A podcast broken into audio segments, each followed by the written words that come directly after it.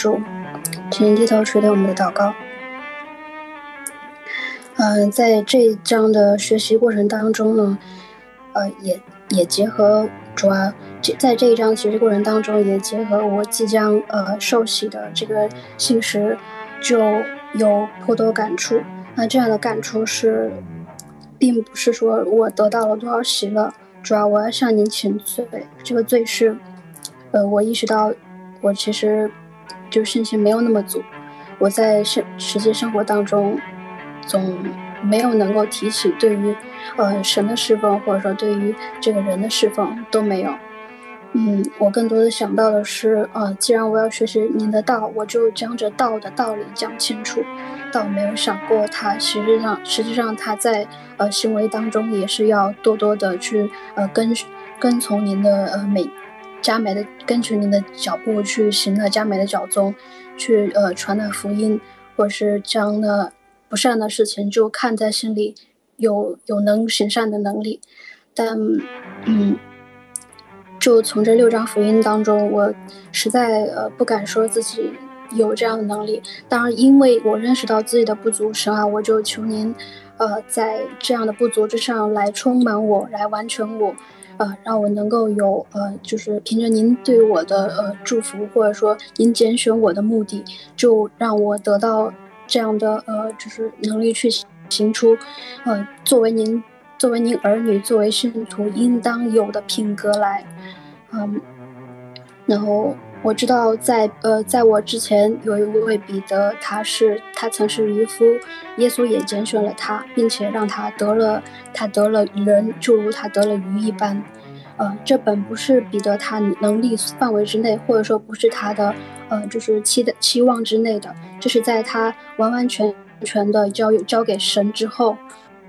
呃，当然也不是特别完全，就是他在信神之后，呃，得到了一种呃，就是神的大能显显示给他，也就也就完全了他。那我想，我们我们这这个小组里的每一位成员，也比比相比彼得来说，应该也不会太差。所以神啊，祈求您也在像拣选彼得一样拣选我们，呃，在在我们的呃，就是。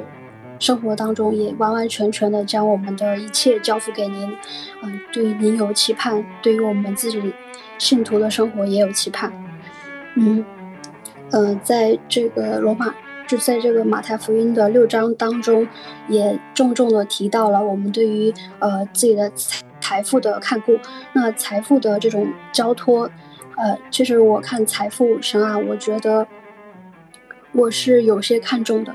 这样的看重也是一种罪过，这在我看来就是我向您呃就是交托的罪里边比较比较我难以比就是呃难以释怀的，也求您以您的方式教导我如何去呃面对这样的罪，如何去让自己有能力行出呃对于呃天上的财富的寄托，而非地上财富的这种期盼，或者是对于呃自己生活的呃就是。就是多多的去追求一种呃质朴的生活，而不是呃就是追求奢靡。当然，这一切都呃都交托给您，按您的意思，而非按我们的意思行。以上祷告不配，皆是奉我主耶稣基督得胜之名求。阿门。阿门。好，那我们开始这周的部分啊。这周我们学习的是马太福音的第六章。就像我们刚才之前稍微聊一下，就第六章呢，比起第五章有很大的区别。那第五章呢，是在一些禁止性规范之上，如何做到比法利赛人和文士在禁止这个事儿上更大的义。那么第六章呢，是在一些很积极的规范之上，就是信徒的不是一些禁忌，而是信徒实际要去做的一些事情之上，如何做得更好。那么这里面列举了好多事儿，肯定没有穷尽一切信徒应该做的事儿，所以我们应该如何从这些例子之中，能看出在新约时代，作为每个信徒来讲。你自己做事儿那个意在何处？那这种更好的意，从耶稣角度来讲在何处？我觉得是今天很重要的一个部分。那么我们就一个一个来看大家的问题。那我们今天的第一个问题呢，是车问的。这个问题的经文呢是三节和四节。那么三节四节呢，就是论这个施舍的问题，是说施舍的时候不要叫左手知道右手所做的施舍呢，要行在暗中，然后父在暗中查看呢就必然报答。所以车的问题就是说，呃，应该分为两个问题。第一个呢，就是行事在暗处，这个是很容易理解的。但这里面有两点：第一，就是博取人的称赞与博取神的称赞，难道不可以兼得吗？就是这两个事儿，为什么看上去是个截然矛盾的事儿？这是第一点。第二点，也就是说，基督徒要在世上做光做盐，在做光做盐呢？很大一部分是要影响他人成为榜样的，但如果我们的施舍都不为世人所知，又如何去做他人的榜样呢？因此这两个问题，我觉我觉得是两个方面。那这个问题有谁准备要回答吗？好，车请说。其实，在这个问题提出的时候，我一直有一种就是侥幸的心理，就是我认为说。这个应该有一种事情是，它既是行在明处，它也是就是人人称赞的嘛，就是好的善行，我们能够看见善行，但同时也是蒙神的恩典的，就是我认为这两者可能并不冲突啊，但是圣经当中却说不是这样的，就是然后我就问了，就是做好事就一定不能留名吗？就是。但是，就圣经说，你一点儿也不要让人家知道，你最好暗暗的做。然后我又回到那个经文当中去读这段经文，其实它是结，就是说这个你施舍的时候，呃，马太福音六三节他说，你施舍的时候不要叫左手知道右手作为，他这个意思就是你最好连你的左手都不要右手做什么嘛。但是他前面是说，他说你们要小心，不可以将善事行在人的面前，故意叫他们看见。哦，这个故意的意思，我想是有点，就是解开我这个迷惑，就是也不是说你做好事让别人知道了，这个好事就白做了，而是你莫要故意的让人看见，因为你故意让人看见的时候，实际上你就是在追求一种，呃，就是人人人去受到人的赞赏，受到人的喜欢的事儿，而不是追求受到神的喜欢。因为如果受到神的喜欢，你就根本不需需要去追求这个这个人的喜欢嘛。然后，这个就是人的喜欢或者说人的赞赏呢，在这个嗯尼拓生的解读当中，它分为两种，就是现在和将来。我想现在和将来可能不难理解啊，就是人在做好事儿或者说想要做一件善事儿让别人知道的时候。追求的那个东西就是现在获得一种称赞嘛，对吧？就是，比如雷锋吧，雷锋雷锋现在做好事儿，呃，哎，这雷锋不太恰当啊。就比如说我吧，我帮人家做好事儿，我捡到钱，我捡起来，我还给人家，我这个好事儿就是现在我就要获得别人的赞赏。哎，举例子还挺难的，呃，比如说别人家门前有一堆雪吧。就是这个下雪了嘛，有一堆雪，我帮他铲，我帮他把雪给铲了，然后我就跟他说，哎，我帮你把这个雪给铲了。其实我们这么说的时候，就在跟那个人说，我帮你做好事儿，你现在就要回馈我说你收到了我的好意。但是，对于神的这种荣耀，或者说追求神在神的赏赐，其实是将来的事儿，就是。我今天做的这个善事儿，我不追求的是现现世的福报，我追求的是来世的福报。当然，其实现世的福报是是没有这个说法的。然后，这个赏赐分现在和将来，也就分清楚了。说为什么只能追求一个神的赏赐，而非是人的赏赐？因为我们基督徒嘛，追求的就是对于呃神最终对于我们的这个呃成就是应许，对于我们的就是未来的那个福报的应许。然后赏赐呢，就是追求这个赏赐，就是人的赏赐或者神的赏赐，分为如果分开说的话，不能兼得。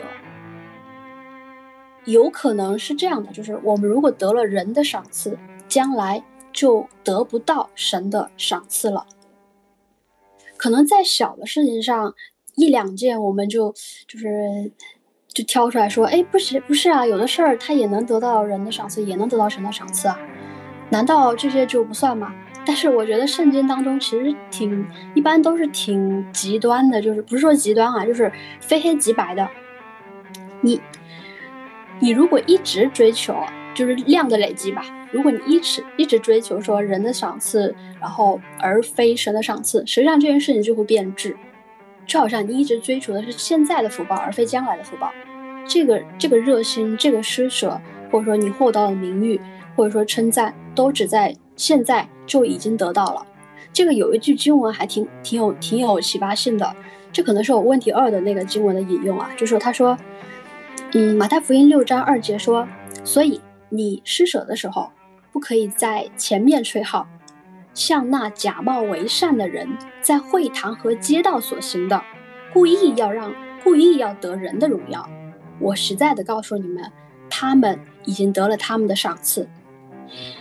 嗯，不知道有没有注意到，就是他最后这句话，他说他们已经得了他们的赏赐，就说这个在呃街道上用用吹号的方式喊着叫着别人说，哎。我这个是做的好事儿啊，我施舍了。就那个时候好像流行一种行为，就是人在施富人在施舍的时候，要跟那个那个要跟呃，不好意思，我再重新说一遍，就是富人要施舍水的时候，要跟那要将水施舍出去的那个人说，哎，你帮我用喊的方式叫所有人来喝我这水。所以他们会在街道上用吹号的方式，让人人都知道他的善行。他为的就是要得到人的认可，人的呃人的这种荣誉，人的赏赐，人的赞誉也好。但是神说他们在现世就已经得到了他们的赏赐，也就是说，哦，既然你追求的是人的荣誉，OK，你已经得到了，你现在就得到了，可是你在将来的那个荣誉就得不到。所以这个呃这个你做好事。就是左右手做，也不要让左手知道；右左手做，也不要让右手知道。这种行为是神非常坚定的认为说，就是人在世间所行的事儿，最好是暗暗的做，莫要让他人，莫要故意让别人看见。好，Stella，请说。呃，我自己生活当中的感受是这样的，就是。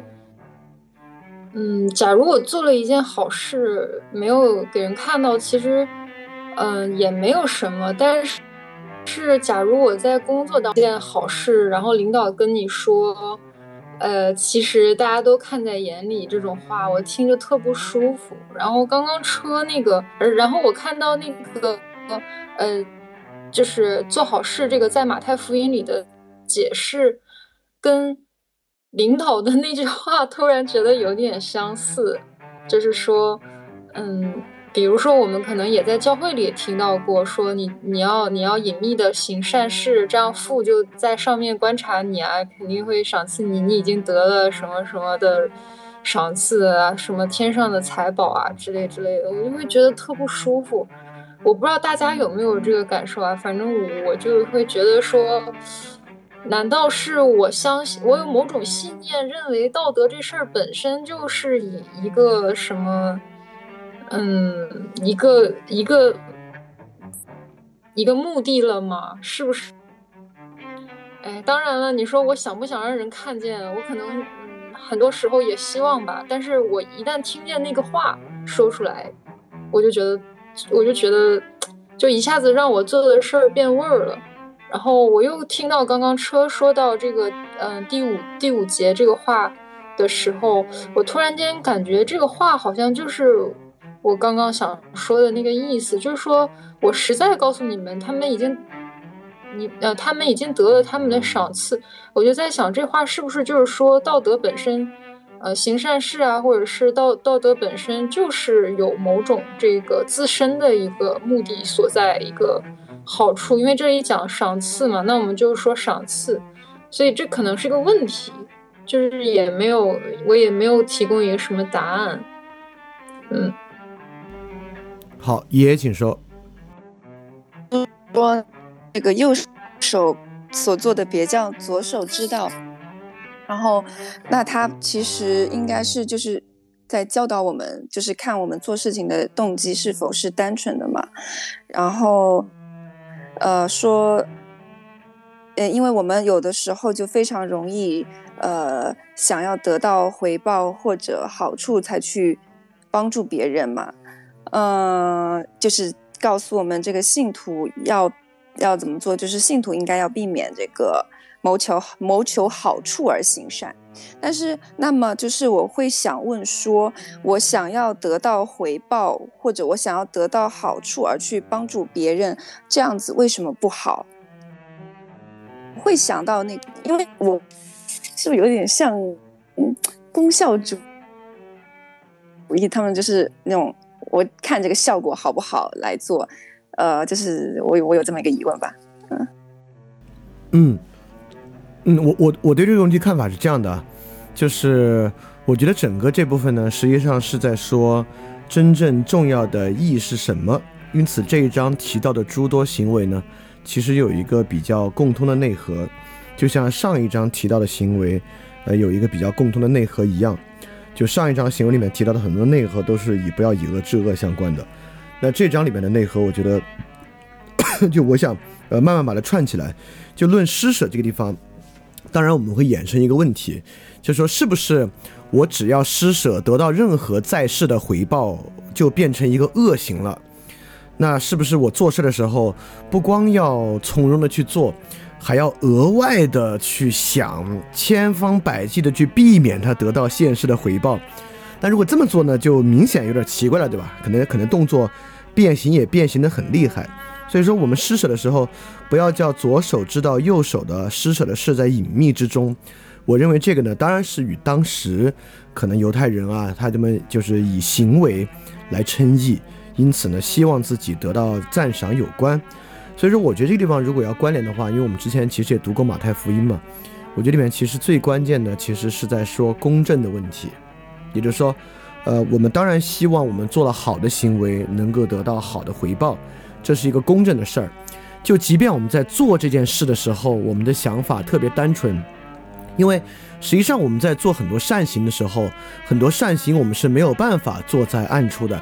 假设我们走到街上，一个人就是扑通一下摔倒了。那他扑通一下摔倒了，现在旁边人就是看着，难道我要因为旁边人看着就不服吗？因为我只行善施舍在暗处，所以他要当街问我乞讨吧，我还就不能给他钱了？那肯定不是，你依然是当街给他。但这个问题就在于，假设你当街给他钱，这个人一句谢谢的没有，拿着钱脸立马就变了，转身就走，你心里会不会特别难受？或者你心里会不会叫住他说：“哎，谢谢都不知道说一声吗？”是这么一个问题，所以说我我认为这个地方这个施舍啊、赏赐啊，很大的一部分实际上是在说这个公平的问题。所以说，在施舍的时候，我们应该不要去关注施舍的公平，因为如果我们关注施舍的公平，即使你在施舍的当下，或者你在做这个行善的当下，你是非常纯良的，你的动机特别简单，那在这个动机之后。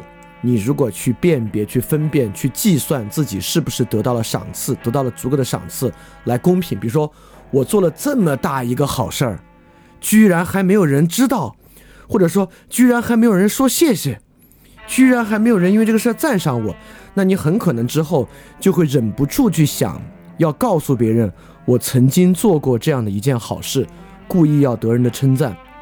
所以我觉得，如果要去挖掘这个施舍背后的一个东西啊。就是说，我们不幻想，也并不追求现世的德福匹配，我们并不追求现世的好得到公正的回报。对，也就是说，呃，有有点像孔子那个，就是以以以德报怨，何以报德？那按理说报德那得是以德报德，那也就是说，基督徒不追求以德报德，就是以冤报德都行。有如果用孔子那个意思啊，就是有人以直报德，那还无所谓；以冤报德都可以啊，我们就不追求这个东西。所以我觉得论施舍的地方，其实主要还是在做一个公平计算的问题。就基督徒不参与我做的好事以及好事回报的公平计算，不算这个东西。我觉得大概是这个地方是不算这么一个事儿。哦，好车，请说。稍微较个真儿啊，就是其实如果说不去计较这个，就是德福匹配啊，或者说善事一定有有有这个回馈啊，那实际上经文它就可以说，你但凡行好事，莫要追问这个这个善果，或者说你只行好事，我我就我就我也不管，但我就看见了，但但经文上好像就就不是这样的，他说的是，他必要在呃就。必要在这个，我找一下经文。你父在暗中查看，必然报答你。你知道吗？这个问题就是，其实人没有那么的，没有那么好，就是我能够做好事，而且我不在乎，我我超在乎。我跟你说，不是我在乎，人人都在乎。你你当做一件好事的时候，你天你脑中那个天平就会倾斜，而神就是知道说。我们无法做到对对人行善事，或者说行公义，然后去追求那个公平。那他就说，在未来，在在暗中有人查看，必然得报答。因为小老师，你如果说这个观点说我不在乎，我应该就是就这个德不普配，也不要在现实追求的话，嗯，其实上这个时间观念啊，就我现在做好事儿，我现在追不追求公平，我是追求的，对吧？那既然现在追求，如我如何追求，就是事儿还是那个事儿，我是暗暗做的。但是我觉得这个公平就在于，我非常确信神在之后的这个，就是不管是在世或者是来世，他都一定会，呃，就是报答，就是将这件事是公平的对待的。我不不知道会有审判或者什么，但是这就是反而在追求一种现在的安慰。嗯，我是这么想。哎，我我是觉得啊，就实际上这些事儿和这些东西，其实都在细节之中。就是因为我会认为这些事儿，其实整个第五章和第六章讲的，落在生活实际之中是实践智慧，在实践智慧之中呢，就要绷着这根弦。我就举两个实际的例子。第一个例子是饭店，不是我每次在群里面也会把打赏的二维码给出来吗？那你说我是不是在求现世的赏赐呢？当然是了，对吧？那你最好就没有打打赏二维码，那个 神必在暗中查看，然后公开赏赐我。但是我也把打赏二维码出来。但是我虽然这么做，但你看啊，我可以每次在群里把打赏二维码贴出来，然后我什么话都不说，我就暗暗的这么做了。但我也可以做这个事儿，比如说我每次节目结束，我把打赏的二维码贴出来，我说：“嚯，又完成了两个多小时的东西，真是好累啊。”用这个方式来求别人打赏，或者我每次总结，然后贴到群里面说：“嚯，哇，翻转电台都做了四年了，已经做了连起来两千多期节目了，哇，真是好多呀！”就是用用这个方法来求别人打赏。像这个东西呢，实际上就是你把这个东西展示出来，要故意得人的赞许。你看网上经常有人这样。那比如说，我就举个例子，那个青年大院，那青年大院每次在结尾就是说点点亮再看，我们就可以这样这样那样那样那样。或者说转发这个，你就可以显得你是怎么怎么样。也就是说，在生活之中，其实有好多细节，你会忍不住做这个细节，说这个细节，因为这个细节确实能够给你换来实际的好处。但是你有时候就能意识到，这个细节是 show off。就如果你做了这个细节，你就是 show off，那你就要不做这个细节。所以说，我觉得在生活之中，它确实是在很多细处，你靠做或不做。来呈现的。那我第二个例子就是，就那个那个播客的那个文章里面，因为播客文章之中，其实，呃呃，好，之前有好多人说什么翻店系播客之类的。那我大可以再说，你看啊，我今天为大家推荐一些听众的播客，这是我们翻店系的播客，听着好像还挺厉害的，都是因为你的原因。但是你就会知道。当别人说翻店系播客的时候，你千万别在心里沾沾自喜，说你看我翻店多厉害，哎，好多人在我的带领之下做播客，你就别这么想。所以你看，我额外在文章里面写，没有什么翻店系播客，好多人是先做播客再听翻店的。就是我推荐的只是恰好他们仅仅是听众而已，不代表他们是因为我的原因在做播客。所以在这种时候，当别人给你这样的赞许，当你意识到这就是个谬赞的时候，你自己去把这个谬赞排除掉，其实我认为也是跟这个相关的。所以说，我会觉得这个东西，呃，不追求或者，呃呃，包括你很多时候做了好事，比如你捡到别人钱包，别人说，哎呦，你捡的钱包太好了，我把钱包里钱都给你，你说不不不不不不，不要这个钱，不要这个钱。我认为这一条呢，也是在，就是符合论施舍这个地方的原则。所以我认为论施舍这个地方呢，就是说你自己对于这个东西很敏感，就你做的好事儿。这个做的好事儿是不是要去求别人？你是不是要展示出来？是不是要遇到谬赞该怎么办？遇到别人主动给你的奖赏，你该怎么做？我认为它本身是一个方向性的态度。那在这个方向性的态度之中呢，它实际上不是一个那种禁止性的规范，它更多的是在生活中的一些实践智慧，就是它会，它会在你的生活中遇到很多细节，在这些细节里面，你怎么去能够把它做好？就比如说，你你你你最近行了个善事，然后呃晚上大家在一个没那么重要的场合，大家说，哎，你们最近都做了什么好事儿啊？你你会发现在这个场合说出来吧，可能也起不到榜样作用，就大家互相吹嘘一番，你就不说，你说最近好像没做什么好事儿，那我觉得可能就是在这些小细节之处来呈现出来的是这么一个，我我我会觉得是这么一个东西。好，呃，车请说。那我会对经文有这样的期待。因为你看这道理，咱也你说了，我也能明白。呃，你不说，其实我也能懂这个道理。可是，可是奇就是奇怪的是，我会追求说，那神在这其中扮演什么样的角色？如果这些道理我们能懂，我们也能做道德律律令下来，我们就是按照我们自己能行的这个才去有这个道德律令的时候，那难道神只是给你一个呃参考表吗？说，哎，你可以按这样行。应该是有一个神圣性在里头的，这个神圣性就是，就是神在做保的那个部分。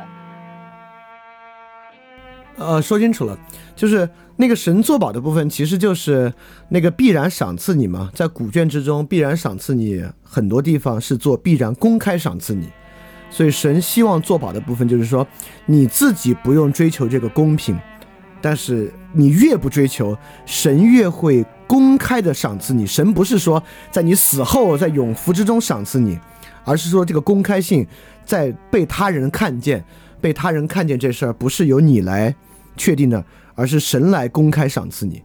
我觉得是，就是这里面的神圣性是这个部分。那看 Stella 要说的，OK，Stella 请说。嗯，我我我对小李老师刚刚那个解释还挺满意的，就是前面这些解释，就是说我们之所以，就其实我们大家都在问一个问题嘛，就是说我们到底为什么要遵守神跟我们说要隐秘的行善这件事？隐秘的行善为什么要强调这个隐秘？做好事肯定是好的嘛，为什么要强调隐秘？是因为是因为好做好事本身就。就是一个，它本身已经不是一个公平跟不公平的事情了，我们就不应该去追求这个、这个、这个要这个公平。那我的我就还是不太明白，就是说，那还为什么一定要在经文也好，要在这个嗯多次提到说你父必什么暗中观察赏赐你？因为刚开始我听到小李老师这个解释，我觉得嗯特好，我已经嗯被说服了。这个就让我想到为什么，比如说你的上级。呃，非要给你加那么一句话，就让我突然间觉得变了味儿。就是，但是，嗯，我还是不太懂的是，为什么圣经也好像是像我们领导一样，就是他非要加这么一句话，说，就好像一下子就让我 让我感觉我好像还是要为追求那么一个公平。这是不是代表着，就是你追求，嗯，天国里的，我们之前也说了永生。和追求富的这种赏赐，它是一个其实还是一个嗯很建立德性的事儿，而不是我们心目当中的这种所谓的，反而把它变成了一个公平，或者是像像像在外外人炫耀一样的一个东西，就它俩还不一样呢。哎，这个问题问的好啊！我我对这个问题是这样看的，就是呃这个地方。有两部分，第一部分是马太福音第六章和第五章都在讲好多比起旧约时代耶稣讲的义是超越律法之义的，也就是说，这些禁止禁禁止性规范，我们比我们远比律法的禁止性规范要求要高。那么这些积极规范，我们也远比律法的积极规范要求要高。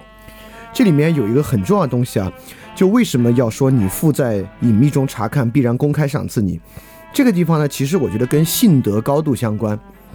也就是说，比如说现在别人说：“哎呀，你捡到我钱包真太好了。”我把这钱包里假假设钱包里钱还挺多，这钱包一万块钱，我说这钱包太重要了，这一万块钱我都给你吧。你现在大手一挥，不要。你在心里想，哼，你现在给我一万，要我今天不要这一万，明天神给我还多余一万呢。就是，当然你你要这么想，你也挺奇怪的。但我们就假设先这么想，这么想实际上里面也有信德在其中。就比如说。就是那个百夫长的比喻嘛，百夫长说：“哎呦，你这一句话就够了，不用去我家，那人病肯定就好了。”那也就是说，别人真金白银白银一万放在你面前，你不要，你敢要，明天神肯定会给你另外的那部分，这本身就包含望德或信德，望德和信德在其中。所以说，在这里面呢，也就是说，你看很多宗教里面的德福匹配也都是快速现世报。那么在新约之中呢，这个玩意儿被叫做试探神，旧约也有啊，你就不可以这么试探你的神，试探你的神呢，你就是要一个特别现实的东西。那么马太福音这里面，我认为就在说两部分，第一部分就是你当然，这里只是你父在隐秘中查看，必然赏赐你这部分属于神的信实。我认为在这里面呢，也不属于你每次做好事儿，你说这一万块钱我不要，明天神给我肯定多余一万，要明天神给我没有一万吧，我就不信他了。你肯定心里也不是这么去想的，也就是说，这里面是属于神的信实，是信德与望德的部分。那么第二部分呢，是你自己从来没有去追求现世的回报和现世的公平，因为其实我们明白，即便神明天会给你更多。那么这个和现在可以衡量的某种公平还是有很大区别的。就就算拿经济学来说啊，你说现在别人给你两万，你不要，你说神，呃，会在这个这两万块钱啊，神在未来二十年中肯定陆陆续续让我得不止两万的。那在经济学上呢，这又有一折现率的问题，对吧？这神要在十年之后给你两万，这通货膨胀了根本就就就不值这么多。所以说，实际上现在立等可取的和隐秘之中可能得到的。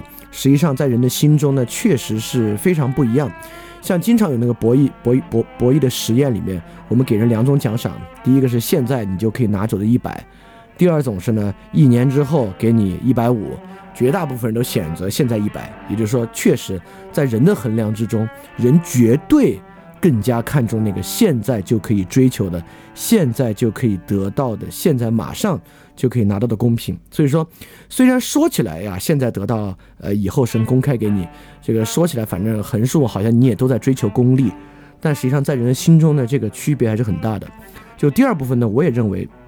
就我们追求天赋的赏赐，这个与另外人答应在一年之后给你一百五，这个事儿还不是特别一样。包括父必然公开赏赐你，这个公开赏赐是不是给你弄到这个中华脊梁上面去得个奖啊？我觉得可能也不是这个方式，就是他跟你实际的拿到那个也不是特别一样，所以我就会觉得还是在这两个方面有区别。虽然这里面最后一句好像说的你还是在得功利，但我觉得这个和你直接拿那个玩意儿还是不太一样。那这是我对刚才这个两个问题的解释啊。好，那对于第一个问题，大家还有什么要说的或者要解释的吗？要继续来讨论的吗？好，那我们来看第二个问题啊。第二个问题呢，也是车问的问题，问的问题呢是二十一节和二十四节，说因为你的财宝在哪里，你的心也在哪里。一人不能侍奉两主，不是误这个爱那个，就是重这个轻那个。你们不能又侍奉神。又侍奉财力，所以他的问题呢是关于教会运作的一个问题，就是教会财务之上，你们这些你们参与的教会有十一奉献的规范吗？如果有十一奉献呢，教会是如何使用我们的这个财产的呢？这个全职的事工啊，呃，牧者啊，然后传道人啊，他们的收入是从哪里来的呢？车问的是这么一个问题，这个问题呢，当然就是与这个世间财富。在信徒和教会之间的分配、侍奉啊，高度相关的一个问题，啊，这个问题啊，这个问题啊，爷爷请说。就说一下我们教会，我也问了一下，嗯，就是信徒的十分之一奉献到这个教会里面，教会一般就是呃，就分别用在这几块地方，一块呢就是作为这个教会的日常的开销，比如说。有一些教会，它的那个场地是租过来的嘛，那它的这些租金、电费啊，就是所有这些日常的这个呃消费呢，都是从这个十分之一出来的。然后包括这个教会里面一些全职童工的薪水，也是从这个十分之一里面出来的。呃，还有就是教会里的一些活动啊、节日啊等等的，包括它嗯可能开展一些。呃，福音的一些小组啊，然后就包还有一些基金啊什么的，呃，哦，还有这个对于宣教士的一些支持，嗯，都是从这个十分之一过来的。那每个教会它其实花费的都差不多，可能就是在一些更细则上的会有一些东西不太一样，但是差不多都是这些的花费。嗯，还有一些教会呢，他们去可能会去帮助那些比较。比较穷的一些教会，像温州的话，呃，就是我们有城郊城郊教会嘛。那城郊教会的话，可能就，嗯，他们就可能比较没有没有钱，没有钱的话，那么我们教会也会给他们一些钱，一些帮补啊。然后就是。差不多就是日常的开销、工资、宣教的奉献，然后一些事工的拓展，就这几块内容。呃，然后呢，我们教会也会有自己专门的呃一个财务嘛，所有的花费每一笔都是透明的。嗯，一般的话就一年会向会众汇报一，但是呢，不是面向所有的会众的，而是面向这个核心的童工啊，比如说呃这个在呃。就在年末的时候，会在那个会议上跟大家汇报一下，我们这个呃所有的奉献是多少钱，这个开销少剩余了多少啊？嗯，是多了呢还是少了呢？这些都会跟大家讲，然后每一笔的那个款项都非常非常清楚。但是我们是不会在主日跟每一个会众去讲，因为现在教会里的人就非常杂嘛，也很多，嗯，这个算是教会比较机密的一个事情，呃，所以不方便跟那些。呃，那些就是就是在这样的主日这样的一个场说，因为因为说的话，那些比如说社区啊、政府人员知道的话，就会对对教会就是非常不利的，所以就会选择在这个核心同工的这样的会议上去说。对。好，关于十一的这个问题啊，其他同学还有什么要说的？哎，我有个小问题，就现在群里的这么多人，有哪些人在规律性的向教会侍奉？当然，就你侍奉有没有十分之一这个咱们再说啊。就是谁规律性的在向教会侍奉，比如说我就特别惭愧，确实没有啊。其他人有谁在规律性的向教会侍奉吗？像爷爷，我觉得应该有啊，因为他对教会这些这么熟，也应该在规律性侍奉。然后其他还有谁在规律性的向教会侍奉吗？好，启正没有，其他人呢？OK，好，那关于这个第二个问题，就是这个十一岁和教会。教会的财务支出啊等等这个问题，其他同学还有什么要说的或者要问的要讨论的吗？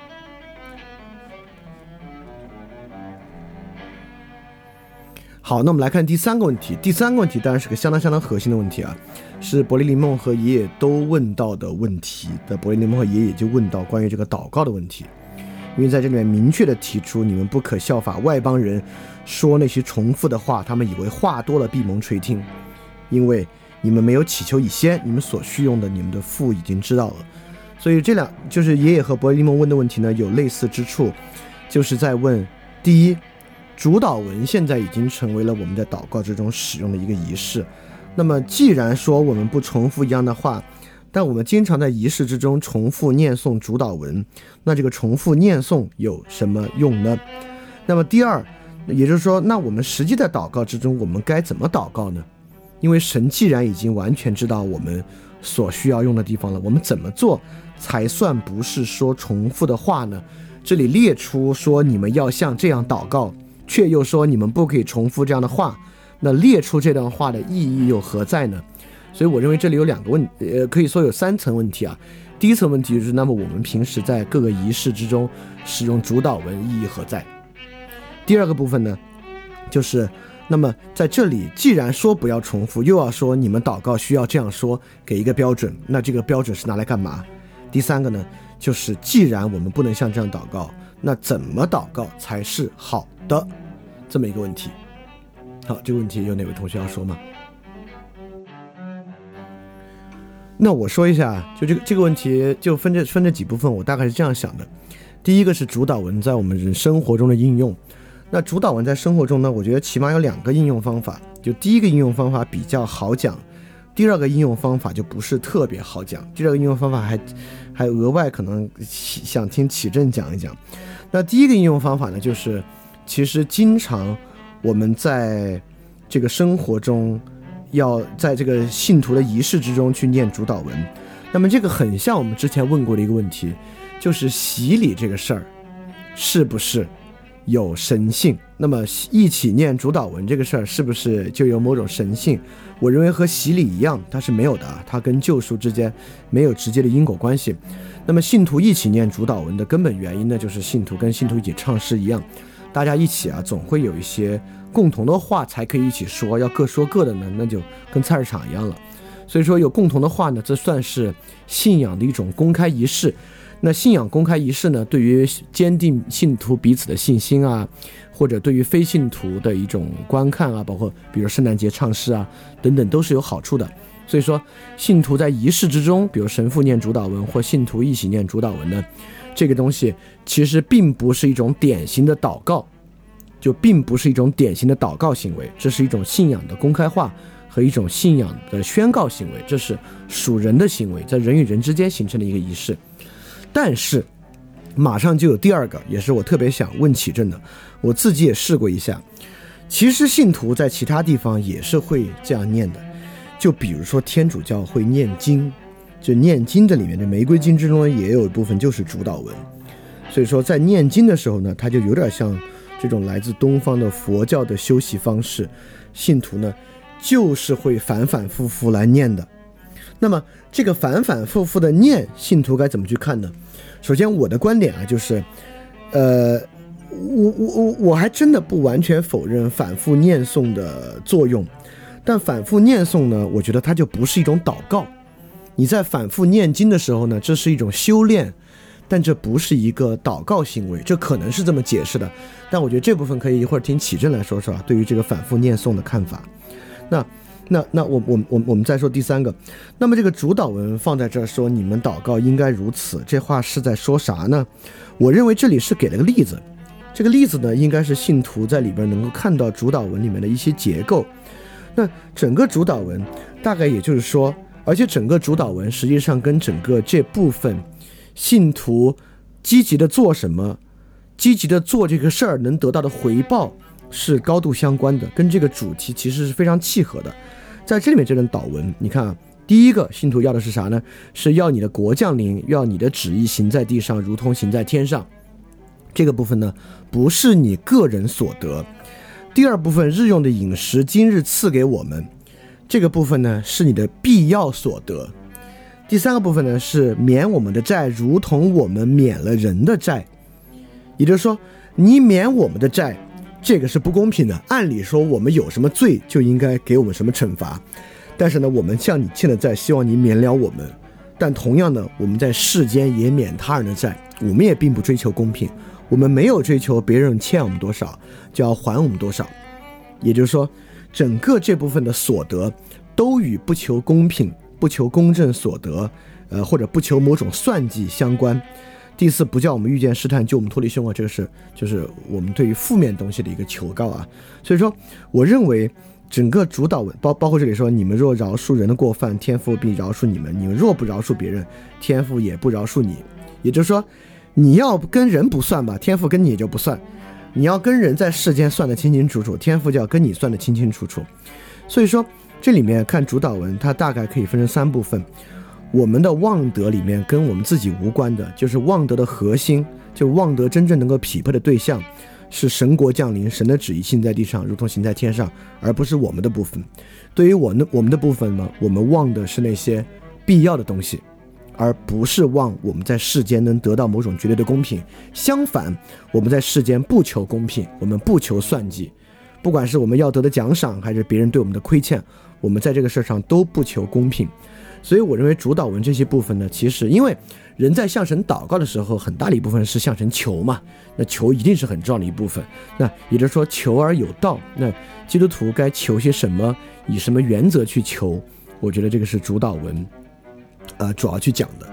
所以说，那那那那当然，最后关于如何祷告，这是个超级无敌巨大的问题啊。那那至少如何祷告之中呢？我觉得第一。在祷告之中求东西，这肯定是正常的，不是说基督徒祷告就要特别无私，这祷告里面都没提过自己，全是为天下人求的，这也还有点奇怪。就求自己的事儿挺正常，但求自己的事儿呢，你你就得明白那玩意儿当求不当求，它是不是紧迫到你日用的饮食，或者说你求的这个东西其实是不是你对于在世公正的算计？如果是的话呢，就不该求。所以这是我对于。这个主导文啊和主导文的作用这些的看法，那其他同学要说什么？比如说启真要不要补充一下关于这个念主导文这个事儿？好，或者其他同学还要有什么要说的、要补充的，或者要我们要讨论的？好，启真，请说。嗯，其实这个问题我也没有准备啊，但是，嗯，小老师说到这块儿，那我来说一下。就是我对我现在就这这个事情，我也不敢说这是我们天主教的立场啊，因为这个可能我对天主教的这个很多立场也不是特别清楚。如果如果那个斯殿在的话，他可能能能说一点，因为他是修士嘛。但是我可能就是更多的是从我我自己的一些想法来看，就是嗯，其实可以去做一个区分，就是哪些是呃是主所立的，主耶稣所立的，就包括。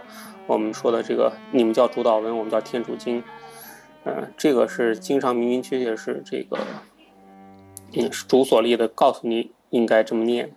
呃，还有一部分其实是，呃，就包括教会啊，包括一些圣人他们，呃，所立的这个经文，比如说我们说的圣母经，啊，万福玛利亚，你充满圣宠，主与你同在，你在妇女中当中赞颂，你的亲子耶稣同受赞颂。这一部分是经上的，就是这个是路加福音上的。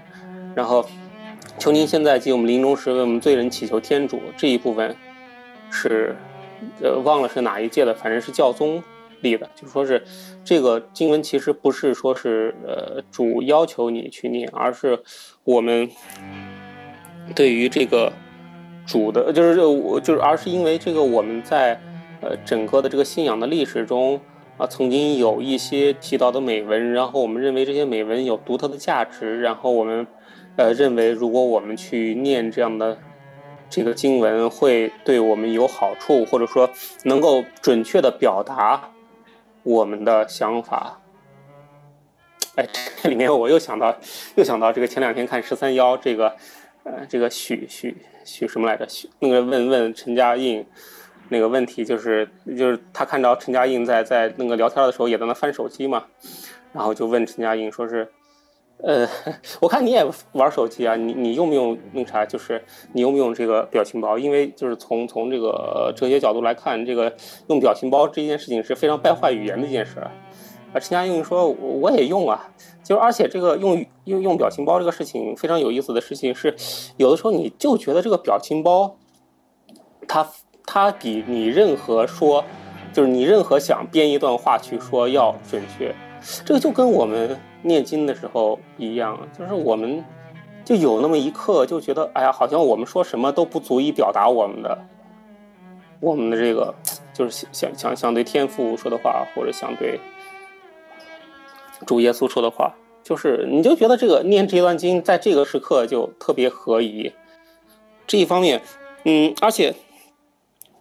而且就是再往再往再往这个说一点的话是，嗯，就是因为最近也遇到一些事儿啊，然后就是也有一些这个疑难，嗯，因为我我以前有有有一个客户是信佛教的嘛，因为啊我以前做销售助理，然后需要公关，然后我也了解一些，而且我能够熟练的背这个心经嘛，然后遇到烦心事儿的时候就。就就就忽然间脑子里就张口就来这个心经这个啊，心就就就把心经就往出念，但是就是嗯，就是这个东西就跟我们念天主经念就。刚才不是斯黛拉说，我现在也开始又把这个玫瑰经，就是因为我以前有一段时间特别特别热忱，然后开始一天念四次，然后后来越来越少，然后有很长一段时间不念了嘛，现然后现在又又拿起来，就是觉得有一种这个仪，就是不同的仪式是对于不同的，就是对于我这一个肉体的这个争夺的这样一个一个感觉，就是如果我不去照着一定的规格去。呃，去执行一定的礼仪，可能就是你脑子会然会想这个什么，哎，我我我是信教的，我怎么怎么样？但是你的这个惯性就会带着你去，或者说就就会被这个世界的惯性带着去做一些不好的事情。嗯，然后这是我个人对于这个念经的一些想法啊，大概就是这样。嗯，伯利尼梦问了一个问题，就是这个查经祷告的时候可以直接背主导文祷告吗？我就认为，我就我我觉得启真刚才说的特好啊，就是问我们为什么要反复念诵经文，包括之前也说这个念诵经文其实它是个修炼，而不是个祷告。就比如说我要求自己每天，我我没有这样要求，我只是假设而已啊。假设我要求自己每天念五十遍主导文，那不是我进行了五十次祷告。那是说我在靠念诵主导文的方式来做一个修炼，这个修炼呢，其实说白了就是我对身体的一个处置。因为如我如果不是用这个方式处置呢，可能属于世俗或者属于异教的东西就侵入了。因此，我我靠念诵主导文的方式来来做一个修炼，但我不是靠念诵主导文的方式来做祷告。所以查经祷告的时候就按主导文祷告，我觉得可能就跟这里说我们靠反反复复。来念诵，就像完成了祷告。就我还是觉得，祷告这事儿应该是一个，呃，一个很个人性的东西，就是你自己真正想要的东西。不然的话呢，就变成了一个呃完成任务一样的东西啊。所以说，私祷嘛，既既然要私祷，那其中一个很有很我我觉得一个挺重要的部分，就是要对自己去实现的，就是需要用自己的话去把自己的望德信德的部分呈现出来。因为，如果我认为祷告其实是打磨望德特别重要的部分，你靠不断的向神祈求，以不同的视角祈求不同的东西，并从中逐渐摸索出哦，原来哦这次的祈求方法是对的哦，这样的祈求还真是一个很真诚的祈求，或者那样的祈求你发现哎呦那样的祈求就是太自私了，或者太简懒太轻巧了那么说。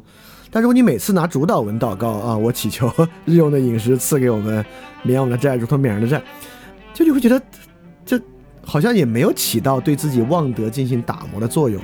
所以我还是觉得祷告这个事儿，还是一个很，就是那天用那个修士的话说啊，就是自由祷告，而不是念经文祷告。那念经文的修炼，那是属于修炼，不是属于祷告。我我是这么看这个问题的。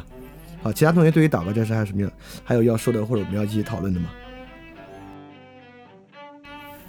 好，我们来看第四个问题啊，然后第四个问题就很有意思，是接着这段主导文以后，竟然就在这段主导文以后，耶稣又补了一句，这段在说祷告，因此呢，耶稣实际上是在总结这段主导文，说的就是你们饶恕人的过犯，你们的天赋也必饶恕你们的过犯；你们要不饶恕人的过犯，你们的天赋也必不饶恕你们的过犯。为什么？在主导文之后就单说这么一句呢？那么爷爷也在问呢，就是在这句之中怎么算饶恕呢？就是算了算了这个态度本身算是一种饶恕吗？那我觉得就这么就这么一个问题。对于为什么主导文之后有这么一句话在后面，好，大家有什么看法吗？好，我我我我我我说一个啊，就是我不知道会不会有很多人在祷告里这样，但是在诗篇里面。大卫可是经常要求耶和华去浇歼灭敌人，去杀掉他的仇敌。也就是说呢，诗篇中的大卫并不饶恕人的过犯，诗篇中的大卫呢，经常央求耶和华去替他完成这样的复仇。所以说，我们平时今天的基督徒，我不知道，就是反正我是确实不会，也也想不着这事儿。其实还真不是。你说我有没有在祷告里面要求神去惩罚谁？其实是有的。虽然惩罚的人呢，确实不是直接伤害我，而是伤害别人，我还真是在祈祷里面要求过神去惩罚那样的人。所以说，我认为第一，它放在主导文之后呢，这当然就是在暗合马太福音整个登山宝训的主题，它是如何实现对于旧约本身的超越。那对于旧约本身超越的整个这部分是对于，呃诗篇里面大卫祷告方式一个很大的超越，就是我们在祷告里面应该不包含要求神去惩罚谁这件事儿。其实不包含要求谁惩罚谁这件事儿，这件事儿本身已经很重要了。第二就是怎么算饶恕，我觉得饶恕可能还不是单是算了这件事儿，因为算了本身吧，更多的是我们也知道，很多时候复仇成本太高，或者复仇太麻烦，我们就觉得是算了。但我觉得真正的饶恕可能更像是说，就是没事儿，就是这个事儿，呃。我饶恕的意思是说，我能够有办法不把其理解为一个过犯，对对方的理解啊，等等等等，很可能才是饶恕。那么，这个饶恕当然也有一个方法，就是我完全不计算了，就是我完全心里就没有算过过犯的报复这回事儿。那很可能呢，也是一种饶恕的方法。那也不是说现在我去想，呃，如果他是对复仇来讲，可能可以说是算了。但但我也觉得这个回答的不好啊，这回答好像也没说清楚关于如何去饶恕。这个当然，我觉得我我我不知道能不能有一个标准去说如何饶恕啊？可能不以恶制恶是个挺重要的事儿吧。啊，我们先听听车是怎么说的。车，请说。嗯，这可能是我自己的一个感受啊，就是每当我去向神祷告说我的罪在哪里，或者说我祈求神能够赦免我的罪的时候。我会反复思考，说，这难道不是我在，就是我，难道不是我身上有的那些问题，在别人身上都一一显示出来吗？但是你知道吗？其实我我最有资格说这个问题，因为我其实是不怎么去饶恕别人的。我我如果是被人就是触犯了，我很没有耐心的，我大概会跟他说，呃，如果你要惹我的话，我就想要逃离你，我不想要跟你接触。因为我觉得跟你处在一起不开心，但是神真的是很有耐心，就是因为我如果是不饶恕他，实际上我跟他一模一样，他身上的那些作为在我身上一样不落都能找得到。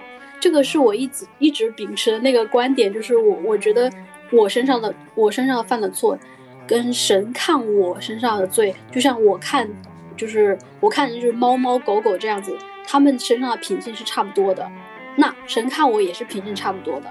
所以我认为说，我要先饶恕人，神才能饶恕我。但是神怎么饶恕我，我也感受不到，只能是说我在对于别人对我就是做一些我不能接受的事情，或者说我以神的角度看这事儿就不对的时候，我当也知道说神看我也差不多是如此。这个是我理解为什么说我要饶恕别人这个事情特别重要的一个角度，就是我我基本上是就这么想的。哎，我我突然想到一个问题啊，就是我回想了一下，我还真从来没为这事儿祷告过。但大家有没有想过，免我们的债，如同我们免了人的债，我们有没有敏感的意识到，我们实际上很难免别人的债，并且求神能够帮助我们免别人的债这回事儿？就是。我觉得我如果仔细去看啊，我是很少为这事儿祷告的。我确实好像没有怎么为求神帮助我去好好免了人的债这个事儿祷告。哎，这齐正，请说。小李老师，我突然想到，小李老师在说阳光普照的时候，说到这个教问题就是，嗯，就是呃。呃，我最近好像从从哪群里看到一个什么叫加速加速主义啊，就是反正这个社会已经已经加速了嘛，已经这么糟糕了，那索性我们大家一起让它加速加的更快，然后早点完蛋，完蛋早早完蛋早那个早死早超生嘛，就是早完蛋，大家都都都精神了也也不要受这个苦了。就说是如果我们就抱着这个东西就咱就是就是我我们就这个什么就不宽恕，我们就抱着这个东西就。呃，就是反正大家就就呃都这么来吧，然后这这个到最后可能就那唯一的出路就是大家一起去死嘛，就除此之外就没有别的办法。那么，那怎么办呢？就是好像我们面对这样一个情况，唯一能做的就只能祈求神的干预，因为这个事情就是就是有一点点功利悲剧啊，就是你要是不那个啥。你要是这个宽恕了，那别人不一定宽恕，对吧？就跟那个加速加速主义说说说的，就是反正你要不加速，别人也加速。对，这个嗯，就是，那你如果照着这个就是理性来想的话，那这个矫正正义就没有办法实现。所以我们可能就是只能去祈求神来干预这件事情，然后可能或许我们还能得到一个。稍微良善的结局，我大概忽然间想到这个，也没准备什么。哎，我觉得这个当然一方面是整个大局面上这个三角债债债相连的关系，那不是靠我们一个人的原谅和赦免或者免别人的债就可以实现的。但是我们自己有没有免别人的债呢？因为之前其实有个人还确实欠我不少钱，然后我确实是有一次。就是祷告，我我我有个习惯，就是我晚上我祷告，我把自己的话说完之后，我会念一遍主导文，我不把它当祷告，把它当修炼，就是你你你再读一遍，是读到那个免我的债如免人的债，因为那个人欠我钱嘛，就是最直接的欠债这事儿了，我就觉得我靠，那个人欠我钱，我好像从来没免过，所以说，当时我就给他提了一个 deal，就是说你你如果能怎么怎么样的话，我就可以给你免一部分，我当然也没给他免完啊。免完我是真做不到，是真做不到，但是我尝试给他免一部分，呃，但我的意思就是说，在刚才那个例子里面呢，当然比如说全国有很多三角债关系，那我们能做到的呢是免一部分，那神能做到的呢，当然是兴许神就会让他就去再免别人的一部分，那这个链条整个下去之后呢，很多债就得到了赦免，很多东西就得到了饶恕等等等等的，所以我我会觉得这件事里面确实在在饶恕这个事儿上确实有两部分。一个呢，我们确实发现，就像债务关系的三角债一样，这个社会的伤害关系呢，确实也存在一个链条状的伤害关系。我们个人呢，无论如何是不可能，呃，推进一种整体的、全部的饶恕的。当然，你看，我们也会推行一种整体的饶恕文化啊、转型正义啊，这些都是我们可以去说的部分。但这部分的最终实现呢，肯定没法靠我们去实现。但是，呃，我们的真诚就应该体现在，既然你想。解决这个问题，既然你认为有这么饶恕的文化，呃，或者免债的文化在里面的话，那其实你自己也应该力所能及的做一些。像我就认为，你要让我真做到把那个人的债务全免了吧，我是真做不到。但是免相当可观的一部分呢，我其实是可以做到的。但是我不知道是不是这就是你对自己要求太低了啊？但是我觉得这是可以尝试去做的部分。对，就是对于饶恕啊、免债这个问题。OK，就是关于这个问题，其他同学还有什么要说的吗？好，Stella，请说。嗯，我我还是有一个小小的疑问，就是这个免我们的债，难道不是指赦免我们的罪吗？就是给我的感觉是啊，因为因为我可能也就是，嗯，也不能说叫不原谅别人吧，但是。因为我这个人就是属于那种一着急啊，气性也比较大，然后这事儿就可能就会表达出来，但是我我基本上会记不得，记不太得，所以好像也不太涉及到长久的恨一个人。但是我的意思是想说什么呢？就是说好像跟我没多大关系。就是虽然说你从从这句话里面你感觉到的是说，嗯。神免我们的债，就好像我们免别人的债，但是给我感觉，实际上其实，嗯，我免不免别人的债，神也免我的债。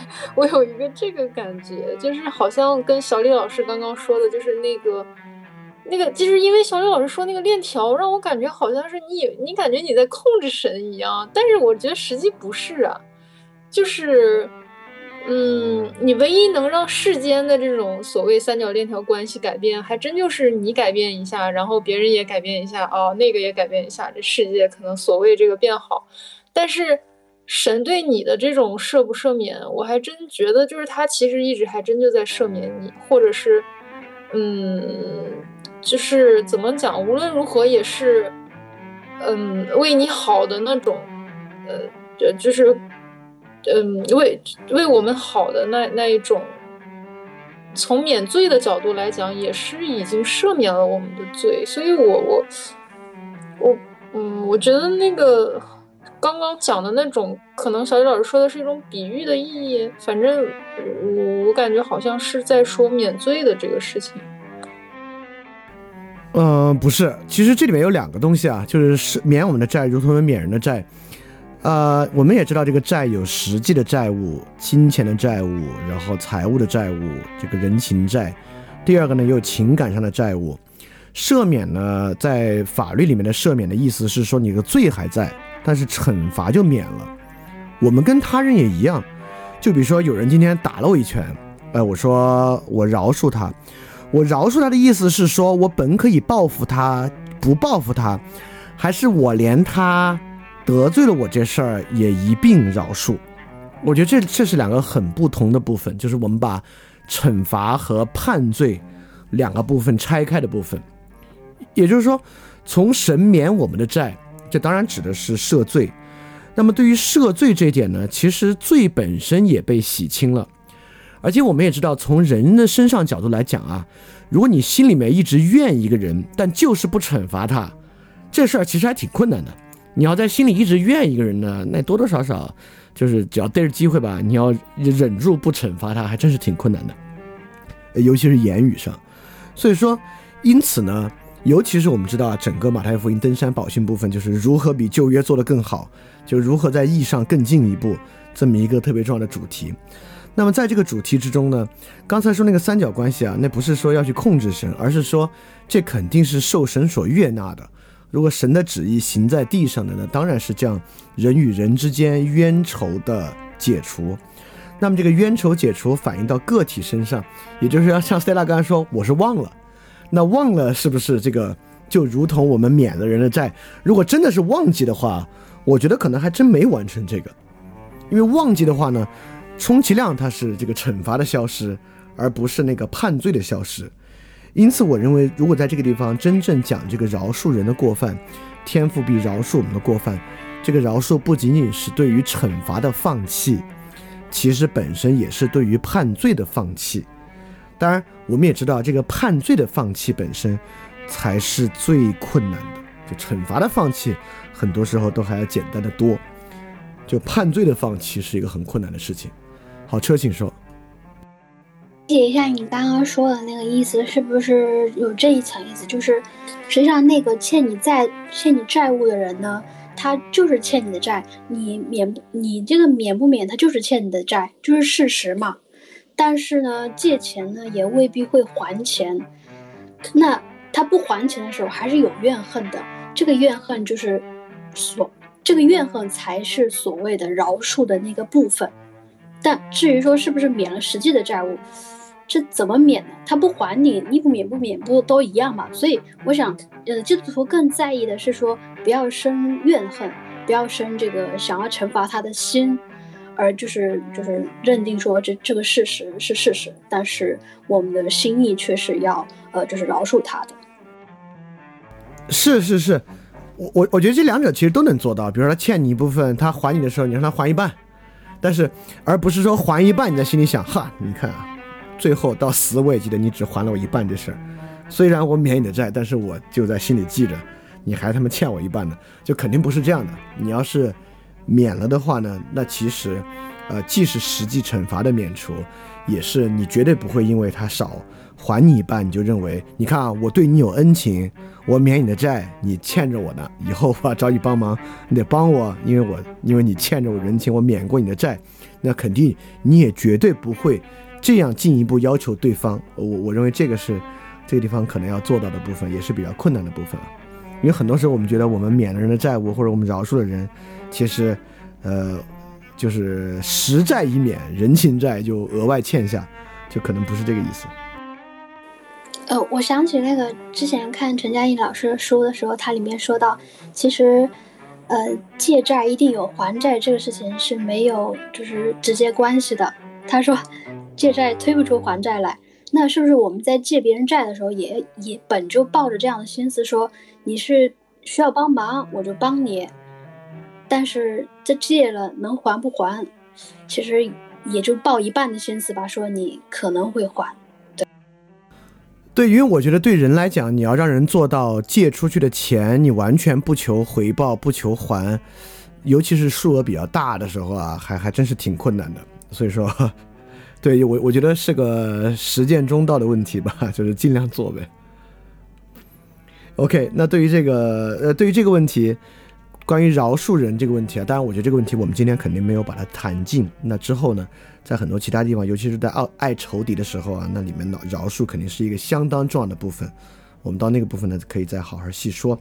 那么关于饶恕过犯这部分，大家还有什么要说的、要讨论或要问的吗？好，我们来看问题五啊。问题五也是爷爷问的一个问题，是在说，这里引用的经文呢是二十节和二十一节，说财富积攒在天上的问题，天上没有虫子咬，不能朽坏，所以说财富在哪里，心就在哪里。什么叫这个财富积攒在天上？他引的例子是说，教会要求十一奉献的时候呢，经常引用这节经文，呃，因此这个经文的引用是合适的嘛？因为十一奉献的时候是实际财务的奉献嘛。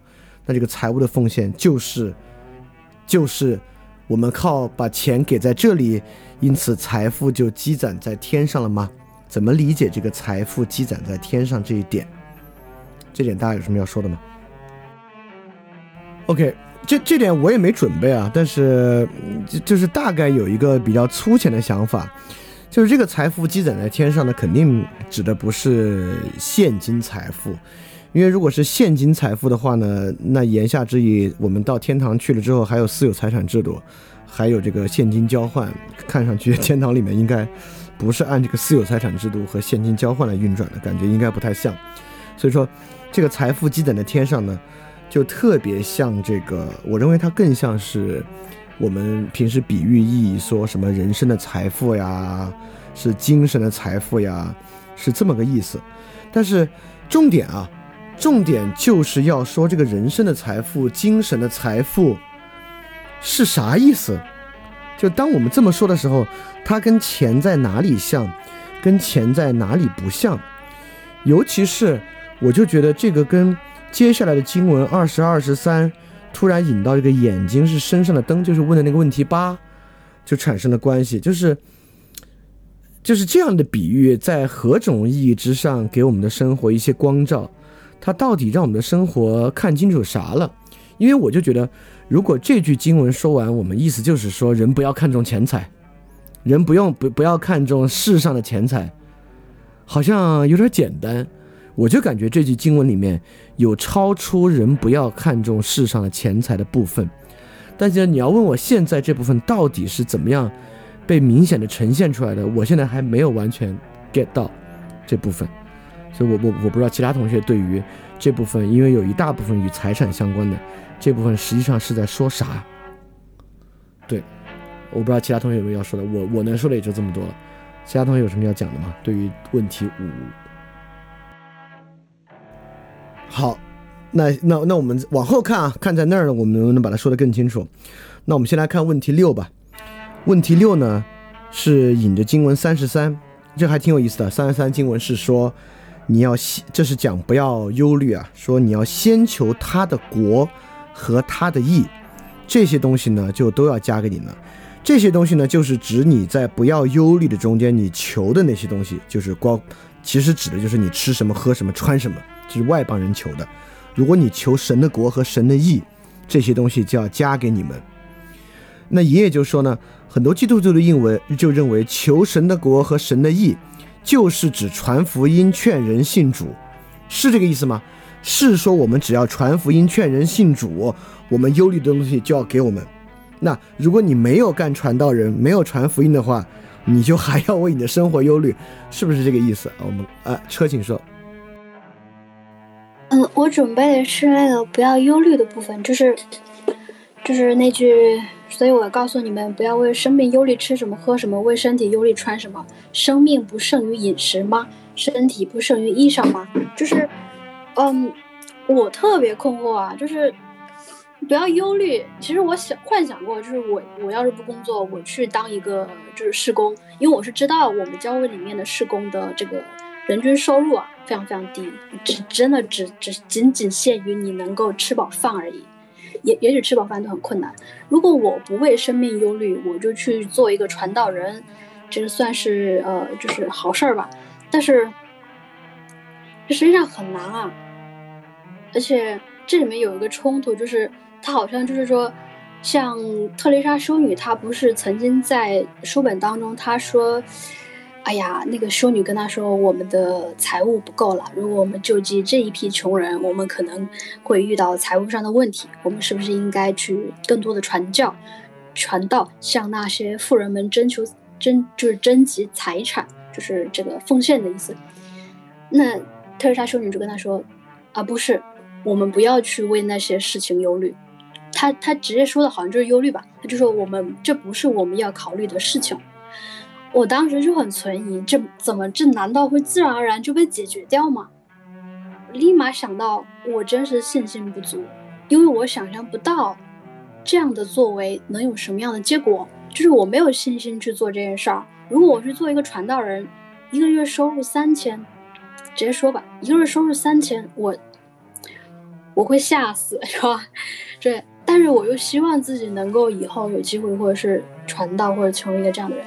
然后我就想到说，就是难道在特蕾莎的修女的那个例子里是说我们不要去做工吗？就是神难道是说不要工作吗？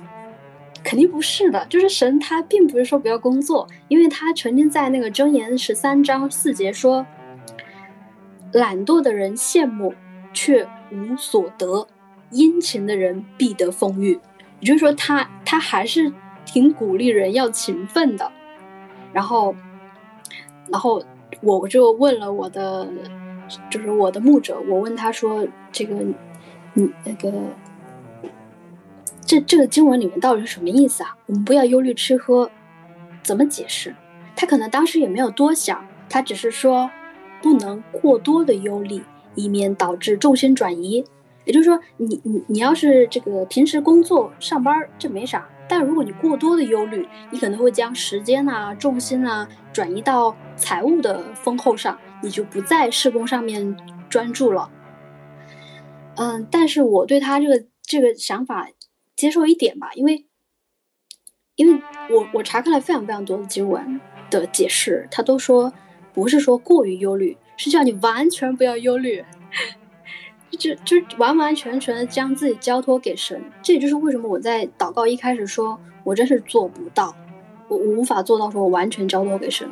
当然，我不是说我要懒惰啊，就说如果我想要成为一个传道人的话，我要如何完全交托给神，不去忧虑，然后让自己的生活还得富足呢？就是人嘛，人眼睛所能看到的真是非常的有限。嗯，所以。呃，我我从这里再剖析出一个小小的观点，就是神到底在说什么？有什么样的人他是不用忧虑的？我想有一类人是不用忧虑的，比如说，呃，他天赋异禀，他就根本就不用太努力就能够获得。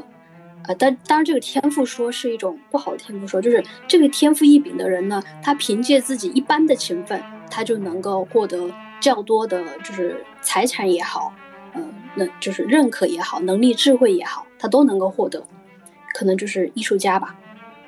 就艺术家可能有这样的天赋，但并不是说他不勤奋、不努力啊，就是他有这样的天赋，去可以不忧虑吃什么、喝什么、穿什么，然后他完完全全的就将自己的精神专注在创作，或者专注在这个呃，就是为神服务或者画圣像画之类的。还有一类人，他是不用过多的忧虑的，就是这个商人。呃，哦，sorry，说错了。还有一类人，他是，他是非常精于去忧虑这个事儿的，就是商人。商人他的忧虑就在于我如何才能，就直接在这个马太福音六章里面反复说到，他就去追求一种财务上的丰厚啊，或者是将自己的重心 focus 在这个就是赚钱嘛。那赚钱其实经文当中。就是圣经当中有一类人是专，就是专门说到了这个商人啊，呃，就我们来看看经文当中说的这个商人是在呃是什么样的一个典型。他说到以法以法莲，以法莲是所谓的迦南人的意思。呃，可能迦南人非基督徒还不知道，但是腓尼基人大家就知道了，就是这个商人的这个代表嘛。然后，呃，河西阿书十二章七节他说，以法莲是商人，手里有诡诈的天平，爱行欺骗。又在又在接下来说，以法莲说。我果然成了富足，得了财宝。我所劳碌得来的，人必不见有什么不义，可算为罪的。怎么解释？就是这个商人，在呃神看来，他对他做审判嘛？他说：“你手上有诡诈的天平，你揣着你揣着不公平的这个尺码砝呃是砝码，你揣着你囊中揣着一大一小的砝码，在行你这个欺骗的事儿，就是。”我有很多朋友，他是商人啊，但是我跟他们聊天的时候，他们也经常会说起自己的经商之道。有一些我不得不说，那欺骗肯定是有的。你不欺骗，你不耍耍点诡诈，你赚钱就没那么容易。尤其是当事态越艰难的时候。但是这个罪难道是在于他完完全全耍诡诈，或者是他不得不行欺骗来行他伤人这个事儿吗？难道我们要说？人不应该行商吗？那对于商人的商人基督徒来说也太苛刻了。但然后我查看经文，其实我辩证的说啊，他们经文没有那么严格的说你你你你这个有多恐怖，因为他接下来说，就是那个以法连人他自己怎么看自己这个行商的事儿啊？他其实不认自己的罪的。他说我靠自己辛苦得来的，我有什么不义呢？我有什么可以算是罪的呢？其实我在我看来，他恰恰罪就在于他觉得自己是靠劳碌得来的，他觉得自己是没有什么不义的。就是他觉得自己不义的时候，我看才是他的不义的来源。所以，也许商人是会行诡诈、行欺骗，但他远不是说这个欺骗样样都是他的罪，因为我们不是商人，我们也会欺骗。我们心中的天平也没那么改，也没那么就是平稳，所以我就问说：难道基督教不喜欢商人吗？我觉得是要辩证的看各个商人自己的行为的，就是如果他以呃就是以这样的呃就是不公义的事儿在行商，本就不好，他还认为自己靠劳碌得来，没有什么不义，这个就是呃。神最为不喜欢的地方吧。然后，呃，就是有一个有有趣的知识，就是我们之前不是说到这个与神的角力嘛？好像以法连人就是这个当年的先祖与神角力的那个、那个、那个、那个一一族人的后代。然后他以前是比较崇高的这种呃属灵境界的，就在于神角力获得胜利的时候。但是现在却变成了唯利是图的商人，就是关于欺骗和压迫，就是还挺遗憾的。但是，就总的来看，就是说，呃，不要忧虑这事儿，的确是挺难做到的。我想又再一次要说，哇，只能交托给神了。就我凭我们自己去想象，去去行为。有点难以想象，就我现在来说，我觉得我如果不工作，或者说我不忧虑，但不是不工作，是我将这样的工作放下，我去追求一种，比如说信徒，呃，就是信教的生活，或者是追求一种，呃，就就成为掌灯的那个人，成为牧者的话，我觉得还是挺难去不忧虑的。那接下来我就说了这个艺术家与商人，我说艺术家他们可能是。呃，不用忧虑，因为什么人不用忧虑啊？可能就是那种天赋特别高的人吧。那我不是说专指艺术家，我说有人凭天赋做事儿，他做事儿就比较轻巧，他不用那么 focus 在他的这个就是诡诈上，或者是呃，就是做一些过多的侍奉，过多的去追求吧，就好像他可以轻巧的得来。但是这是我的想象，其实他们反而是努力更多的。然后就是商人他们。嗯，辩证的看，他们他们不是不忧虑，他们的他们虽然有很多钱财，看起来他不用忧虑，但事实上他是反而是以行行诡诈，以呃就是呃行欺骗的事情，还看自己是有益的这种行为来换得呃就是神的认可。好，就就说这些。Stella，Stella，请说。哦，不好意思，忘记开麦了，sorry。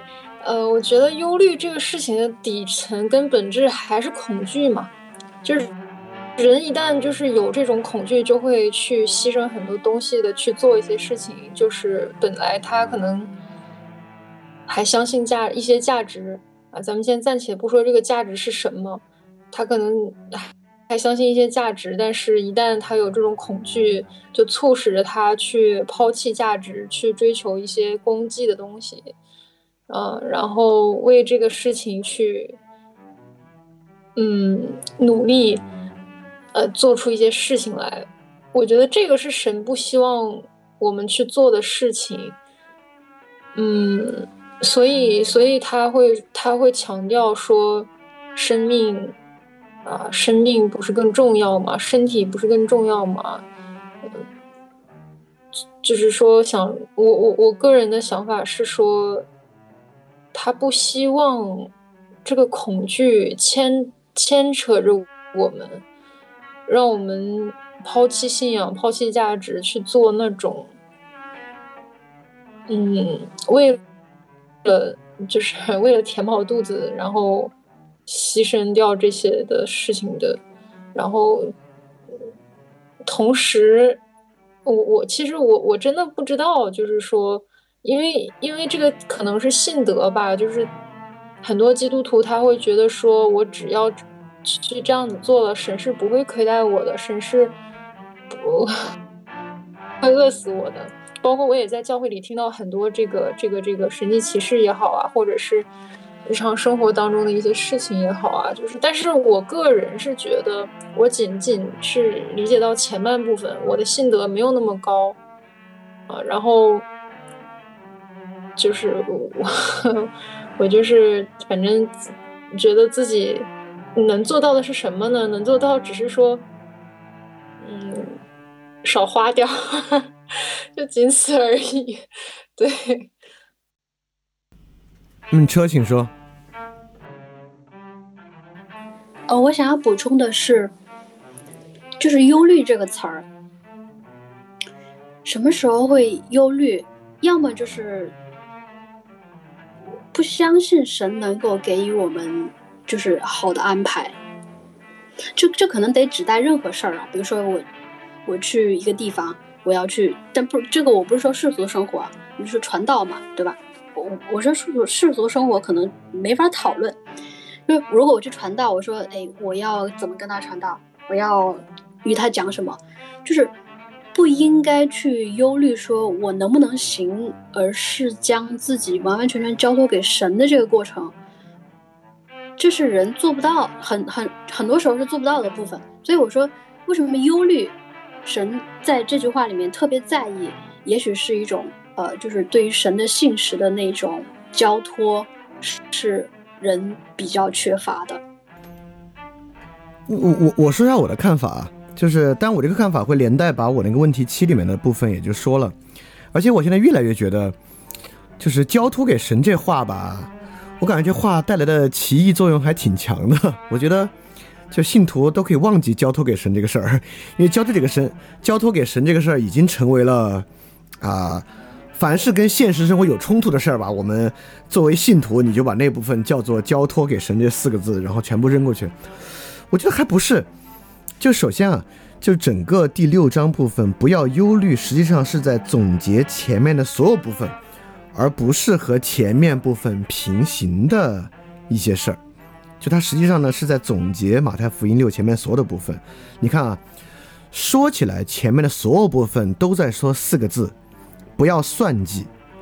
论施舍呢，不要算计你的善行和你的回报。论私祷呢。不要算计你的救赎和你说话、你祷告的数量，你祷告的话多不多？不是说祷告多你就能够得利。论进食呢，不要算计你的痛苦和你的救赎，不是说因为进食你有多苦，你因为进食受了多大的苦，你就能够有多少的救赎。财宝的部分呢，当然就是说不要算计财宝这个事儿了。那么我们为什么要算计财宝、算计进食、算计这个私祷、算计施舍呢？就是因为忧虑嘛。你为什么觉得祷告的时候你会想，哎呦，我这祷告够吗？我这样祷告行吗？我能这么祷告吗？我是不是每天晚上祷告才两三分钟啊？我是不是得说到二十分钟啊？你为什么要算要祷告，想祷告二十分钟，唠唠叨叨来二十分钟呢？就是因为你忧虑嘛。那么你忧虑是因为不够交托吗？我觉得可能，呃，或者或者说那这个不不够交托，就得说的特明白，就怎么叫不够交托？那我觉得还是得回到爷爷这个问题上啊。爷爷问的呢是，就是这个先求他的国和他的义。这个求他的国是啥意思啊？因为很多时候，当然我们一说求神的国呢，那就要为他的国得人，听上去求他的国就是要去传福音。但确实啊，我认为他的国和传福音这事儿其实关系还相当小。原因呢，就是神的国这个事儿，Kingdom of God，就马可福音四节有一个著名的撒种的比喻，撒种的比喻彻彻底底就在说这个神的国这回事儿。就撒种的比喻。最开始就是说，呃，撒种的比喻呢，呃，我们撒种，撒种之人所撒的是道，撒在路旁啊，撒在石头啊。那么这个撒种指的是传福音吗？实际上不是，不是。你看种子长大的比喻，我我来念两段啊。第一段，神的国，你看就直接说神的国了。神的国如同人把种撒在地上，黑夜睡觉，白日起来，这种就发。发芽见长，那人却不晓得如何这样。地生五谷是出于自然的，先发苗后长穗，在后穗上结成饱满的籽粒。谷既熟了，就用镰刀去割，因为收成的时候到了。接着说芥菜种的比喻，神的国，你们可用什么比较呢？可用什么比喻表明呢？好像一粒芥菜种，种在地里的时候，虽比地上的白种都小。但种上以后就长起来，比各样的菜都大，又长出大枝来，甚至天上的飞鸟都可以宿在它的树荫之下。所以说，这里说神的国指的是啥啊？那不是为神得人，神的国指的是两个东西。第一个种子长大的比喻就是神的国是自然成长，而不由人的勉力去实现的。第二，神的国是什么样呢？神的国是你先做的时候看上去是个特别小的事儿，但是最后却会长得特别大。因此呢，你看我们一旦忧虑啊，起码有两种忧虑。第一种忧虑呢，就是我们想做的特别多，就像你祷告的时候，你说哎呦，那那我今天祷告半个小时，可能就能够得救赎吧。要么呢，你就想做那种特别，就从智上特别苦的事儿，你觉得那进食我就特别苦，我今儿都晕过去了。那是不是就能得救赎呢？因此，不要忧虑与神的国的关系，就是说，在神的国中，真正最后得到的，并不来自你自己做的特别多，而来自自然的生长，并不来自你的计划之中种了一个特别大的东西，那个种子比百种都小，但种上来之后长得却大。但是这个意思是说，信徒就别管了，你就狂做，你就乱做吧。你做啥交托给神，神都给你呢。还不是撒种比喻最开始就要说，不要撒在路旁，不要撒在石头上，不要撒在荆棘里，要撒在好地上，就是人听到又领受并且结实。也就是说，撒种的比喻特别强调你要把它撒在好地上。那么我们也一样。你怎么样就可以不忧虑呢？那你其实啊，撒种的比喻是说你要听到又领受，你听了道又领受，就算撒在了好地上。那在登山宝训这里面，这部分你听得到是啥呢？你听得到就是一个前面在说，至少从四个角度在讲你不要算计，你不要算计你的善行和你的回报，你不要算计你为了得救付出了多少。你不要算计你为了得救那个苦够不够大，你不要算计你在地上为了自己的生活延续积累了多少财富。我觉得核心讲的呢是不要算计，那不要算计，当然比起旧约的律法是一个巨大的突破，因为旧约律法之中对法利赛人有很多算计的部分呢，就是因为因因行为称义嘛，因行为称义你就自然要算。那再加上你看到加尔文宗，其实也有一点点在地上的财富去算啊，再用地上的财富去判断这个人是否是得救。因此呢，我我们也知道，其实生活中的很多问题来源于财富。所以说，我觉得不要忧虑，尤其这里求他的国和他的义，这个也就是说，因为我做了义的事儿，这就是撒了好种，只要撒了好种，它才会长得很大，能够自然的生长。所以说，我不忧虑的根本原因是我确认我撒的是好种，因为我撒的是好种，我就不用去算计，不算计我做的够不够。不算计这个种大不大，等等等等，所以说，我认为人如何能做到不要忧虑呢？其实来源于他相信他是义的，他撒的是好种，他是领受了道，并且去行，这个呢是导致他不去算计的一个，呃，我我我我我觉得可能是一个挺重要的原因。所以说，这个地方不要忧虑，实际上是在总结前面施舍、私导、呃进食、永在的财富这部分。因为这些部分都是说你去算计算计的部分，那怎么能不要算计呢？要求他的国和他的义，求他的国呢，就是撒种的比喻。我们要撒好种，一旦撒好种呢，它才会自然生长，才会长得很大，你自然呢也就并不忧虑了。这可能有点像颜回之乐，就是颜回吧，他当然特别确信他的生活方式是是人的，所以说颜回能够承担那些都无所谓，他反正肯肯肯肯定能做得特别好嘛。对，所以我觉得。呃，我我我觉得我就这部分我可我可能是这样的。哦，那个伯利林梦在问撒种的是耶稣基督吗？那还不是，因为这里明显就耶稣在海边教训人，众人靠近海岸，用比喻告诉他们道理，就是你们有一个去撒种，这个撒的时候要撒在哪儿，等等等等的。这当然在说人该如何去做，因为后面说神的奥秘叫你们知道为。外人讲就比喻，看见却不晓得，听见却不明白，恐怕他们回转过来得到赦免。那既我们既是被撒的种，其实也是在说我们如何看见晓得，如何听见明白。就像最后说，就是最后落在好土里的，有耳听的就应当听。所以说，当然撒种是耶稣基督，但对我们自己来讲，如何看见却晓得，听见却明白。所以说到底，我认为这里面不要忧虑和撒种这个，还是人对于义的理解，就是你如果在心里真正能够确定它是义事，你就能够做到不要忧虑。就是最后不要忧虑的核心是对于义的理解和我是真正撒了好种。或者是，或者如果用耶稣基督撒种，我是那个好种，我听了道并行出来，就能够不要忧虑。对，这是我对这个地方的理解啊。但但但也也也也也未必就是特别准确的或特别标准的。我只是尝试能够把整个第六章串起来理解。所以对其他同学对于这个呃如何求他的国和他的义，意思是不是说劝人要去传福音啊等等等等这个部分，大家还有什么要说的吗？行，那我们来看问题七啊。问题七是我问的，其实我刚才已经回答了。问题七就是在说，这里面讲了好多，嗯，讲了因善行受称赞，讲了祷告受称赞，讲了进食等等等等。就是所以他讲了这些各个不同的东西，它背后的逻辑是一样的嘛？因为这里面都在说你要在暗中去做，而不要在人前去做。所以他讲的其实都是要在暗中做，而不是人前做嘛。就如果有区别的话。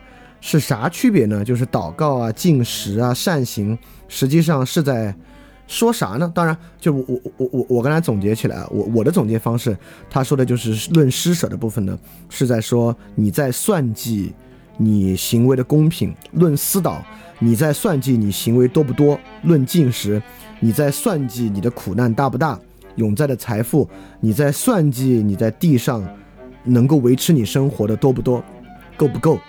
就是，它实际上，呃，都在说算计，而且呢是几种不同的算计，都是与救赎或生活相关的算计，最后导向如何能够不要忧虑的这个问题。啊，这这是我对这个呃几个举的不同例子意思的一个理解。对，那对于这个问题七，大家还有什么别的理解方式吗？就是为什么这里讲了施舍、私导、进食和永在的财富，这里面都在说这个不要让人看见，而要在私下，就是举这个不同例子，这三个私下是耶稣基督的三个重复，为了强调它，还是说这几个私下有不同的侧重和不同的视角可以去理解？就这个问题，其他同学还有什么要说的或者要要补充的、要问的吗？好，Stella，请说。我想问小李老师一个问题，就是您一直没，就是之前好像说过不在这个什么 Apple Apple Podcast 上面投个申请一个什么什么呃排行之类的，就是排名之类的，是不是就是因为您觉得就是其实自己做的事情已经很确信它是嗯。比如说践行良好生活，或者是我用一个稍微扣帽子点，就是它是义的啊，所以你觉得其实不需要做那些事情，已经很相信了，就可能跟这期节目本身没什么关系吧。就但是你刚说这个的时候，我就突然很想问这个问题。嗯，跟跟这个有点关系，就关系就在于，就是就是说的这个嘛，他在实践智慧之中，也就是我们对于赏赐这个事儿有点敏感。也就是说，我们对于，也就是说，如果我去求，比如说，比如苹果给我发一发一奖啥的，那我就要想，我有有这时间，我干点什么别的不行？就有有这时间，你去做别的善行不好吗？你追求这个公平，你觉得哇靠，我做这么好，凭什么我没有奖？对你一旦这么想，你花这个时间是义吗？当然不是义，当然你可以绕一大圈给自己一个解释啊，这是为了更大的意义。你这样做就有更多人知道，就有更多人看到。但你还是能够明白做这事儿，你还是为了自己的公平。你究其根本，你还是在想，哇，做这么好都不得奖，那么烂的得奖，就是你别这么想。所以说，你就别让自己去做这些事儿。呃，我觉得跟你说的有关系，就是你在衡量这个事儿究竟是不是义的，尤其是在新月的视角上去看。这个事儿是不是符合意义的标准？没有标准啊，是不是符合意义的这个感觉和符合这个意义的方向？如果不符合这个感觉和方向，或者里面哪怕呃，这个很快就跟那个眼睛人身上灯这事有关系了，就是他如果不符合，你就不要去做。哦，跟这个有关系的。就其他同学对于问题七还有什么要说的要问的吗？哎，那我们来看一下问题八。这个问题八其实还挺重要的，而且就是有可能没那么好理解。就是问题八是二十二到二十三，二十二十三呢是夹在财富中间的，就夹在耶稣基督对于人不要关心地上的钱财，不要侍奉钱财中间突然夹了一句，说眼睛是身上的灯，如果眼睛健康，全身就光明；如果眼睛生病，全身就黑暗。你里头的光若变为黑暗，那黑暗是何等的大呢？就夹在两个财富之间，突然说眼睛和光的比喻，对于整个这节经文的算计、忧虑，对财富的关系是啥？就整个这部分是在说什么？为什么突然说了这么一句话？对大家对于这个有什么要说的吗？OK，那那我说一下这个部分，我也准备了一下，而且而且，在马可福音四节里面，这句话也引了同样的一句话，但这句话呢不是夹在两个财富算计中间的，这句话是夹在撒种的比喻中间的，就是刚才耶稣说这个撒种有撒在路旁的，撒在石头的，撒在荆棘里的，有撒在好地上的。和下面说，神的国如同人把种撒在地上，黑夜睡觉就会自然长起来，等等等等的，是在这两句话中间在说这个事儿。在马可福音四这句话是这样说的：耶稣又对他们说，人拿灯来，岂是要放在斗底下、床底下，不放在灯台上吗？就是说，人拿灯来啊，肯定是要不是放在暗处，是是放在明处的。他关键是说，因为掩藏的是。没有不显出来的，隐瞒的事没有不露出来的，有耳可听的就应当听。又说，你们所听的要留心，留心啥呢？特奇怪，突然加了这么一句：你们用什么量器量给人，也必用什么量器量给你们，并且要多给你们，因为有的还要给他，没有的连他所有的也要夺去。所以说，这前面下面再说撒好种啊，你只要撒好种呢，就会自然生长，就会长得很大。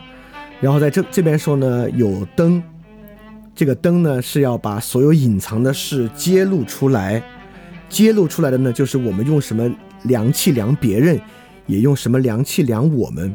所以我觉得这个眼睛是光明的。其实，在说这样一件事，就是在在耶稣讲道里面提到灯啊，包括是城这个光明的城在山上啊，其实都在说一个事儿。光有一个很重要的特征，就是光是没有例外的。一旦光发散开来，就照向周边的一切。它是不会只照在这儿，而那边就不照，因为灯啊是放在灯台上的，所以周围一切都照到。所以我觉得在这一节，在这个财富之间突然说眼睛啊光这个事儿，我觉得耶稣在说一件事儿，就是说这个算计啊，在我们看来是有各式各样的算计，得救的算计，生活的算计，做好事有没有得到回报的算计。做坏事，别人有没有得到复仇的算计？我们可能觉得有诸多算计，因此呢，我们免不了有这样的想法：说我这个人是追求义的啊，我从来不会以恶制恶，我从来不做以恶制恶的事儿。但是我做的好事儿呢，我还是要求回报的。或者我说我这个人做好事啊，从来不求回报，我也绝对不以恶制恶。但是这个世间的钱财吧，我还是要有点在意的，所以。我就觉得在钱财之间说灯这个事儿，就像在马可福音四这里说灯这个事儿，我觉得实际上特别重要的，其实是在说，你眼睛里的光，它是没有例外项的。你要看出所有算计之中，其实是特别特别像的，就是你不要找出一个算计的例外项，将它掩藏起来。只要你眼睛有光，你就能够看出来。实际上，所有这些算计是一样的。你之所以要这样算计，就是因为你没有真正的去追求义。你认为有的事儿是在义以外，它是义的例外项。所以说，如果你真能看到这样的事情，你的眼睛真的好，你就能看到所有这一切都与义相关。没有说基督徒要做好各式各样的生活，就只有赚钱这一点，反正这事儿是，呃，是还挺例外的。因为现代社会嘛，消费社会，人总是要消费一点点，所以这个事情蛮例外的。你要去在这个事儿上，把自己，当然这个很困难啊。所以说，我认为这个灯的意思，就是在说掩藏的事情没有不显出来的，隐瞒的事没有不露出来被人知道的。你凡在心里例外被算计的呢，最终也会揭露。好，我就要说个很重要的了，怎么揭露呢？是被神看到，最后降给你惩罚吗？是被他人看到，最后身败名裂吗？不是。你被隐藏的事儿是怎么揭露的呢？就是你的忧虑，因为人其实特别害怕忧虑，人特别担心忧虑。一旦你认为那个事儿有例外，你想算计，他的坏回报就是你要为他忧虑，你就摆脱不了忧虑。因此，如果你要想摆脱忧虑，你就必须让它与神的国与神的意相连，它也就笼罩在那个光之下了。如果你把它当做例外，要用你的方式去算计，那你就必须要承担忧虑。这个隐藏的事儿呢，又被显出来了。这个忧虑呢，就会成为你生活中那个没有办法让你成为好基督徒，或或者说，即便从世俗的角度来看，那个忧虑也是让人非常痛苦的部分。对，这这就是我对这个。这个光这个部分的看法啊，好车，请说。嗯，我有一个这样的角度，就是，嗯，就像您刚刚解释到光的这个这个效这个这个用处，或者说光的特性嘛，它就是照在哪里，它是呃没有分别的。那，就是再补充一点是说，眼睛的作用。与这灯与这光是什么样的关系呢？就是因为眼睛是就像就是他说眼睛就是身上的灯嘛，不管这个灯它是照在外面，还是还是说这个从天上来的光，就是我们眼睛所能看到的，那都可以说是外部的光嘛。眼睛若是明亮了，这个怎么说呢？就好像一个这样的场景，就是眼睛是那扇窗户，然后这扇窗户外面是长着灯，还是这个太阳照下来的光，还是说这个暗处有的光，它都要透过眼睛来被看到，所以。他就他说眼睛若明亮嘛，就是眼睛明亮为什么那么重要？你说这个夹在这个财富论财富的上和下之间，这个眼睛明亮，他就他就我谁电话？他就被注意到说眼睛要是昏花或者眼睛要是明亮，它重要就在重在于就是因为我看到姐姐书他他说这个窗户的隐喻是就眼睛作为这个心灵之窗吧，哎。他就有这样的隐喻：如果我们的眼睛里面有脏的东西，就是我们心里、我们眼睛不纯净，我们看什么，我们都能够折射出它是，它是，呃，就是它它这光通过眼睛照到我们心里，就或黑暗或光明。比如，举举个例子吧，就是有一个艺术作品，它是窗户上面蒙着很厚的一层呃油漆啊，然后。这个外面的光就照不进来，它就显得很微弱，或者说这个窗子因为呃就是清洁的关系，擦得非常明亮透亮，它几乎就是外面是什么，里面就是什么，就特别的崇明，特别的光明。所以我想有这样的意思，就是呃世上的财宝其实于我们来说很难看得特别通透，就就就如果有人借我钱财，借的特别特别多不还我，我我可能也 没办法，或者是。呃，世上的财富本来它是没有属性的，就是它是或光明或黑暗，或或是欺诈来的，或者角，或者是呃，就是呃，它是不干净的还是干净的，这是连接到我们如何去看待这样的财富的一个观念，就是作为看，那当然身体上最重要的这个部分就是我们的眼睛，那眼睛也可以说是心灵的窗户嘛。就是我们，但但不能说听听好像很很很窄，就身体的肢体来说，眼睛还是最最最为重要的嘛。当，心灵之外，就是我们，就是他用眼睛作为比喻，说或明亮，或昏花，也也就像是一扇窗户，或是涂上了黑色的油漆，或者是擦的非常明亮，就是这样的一个隐喻。我是补充一下，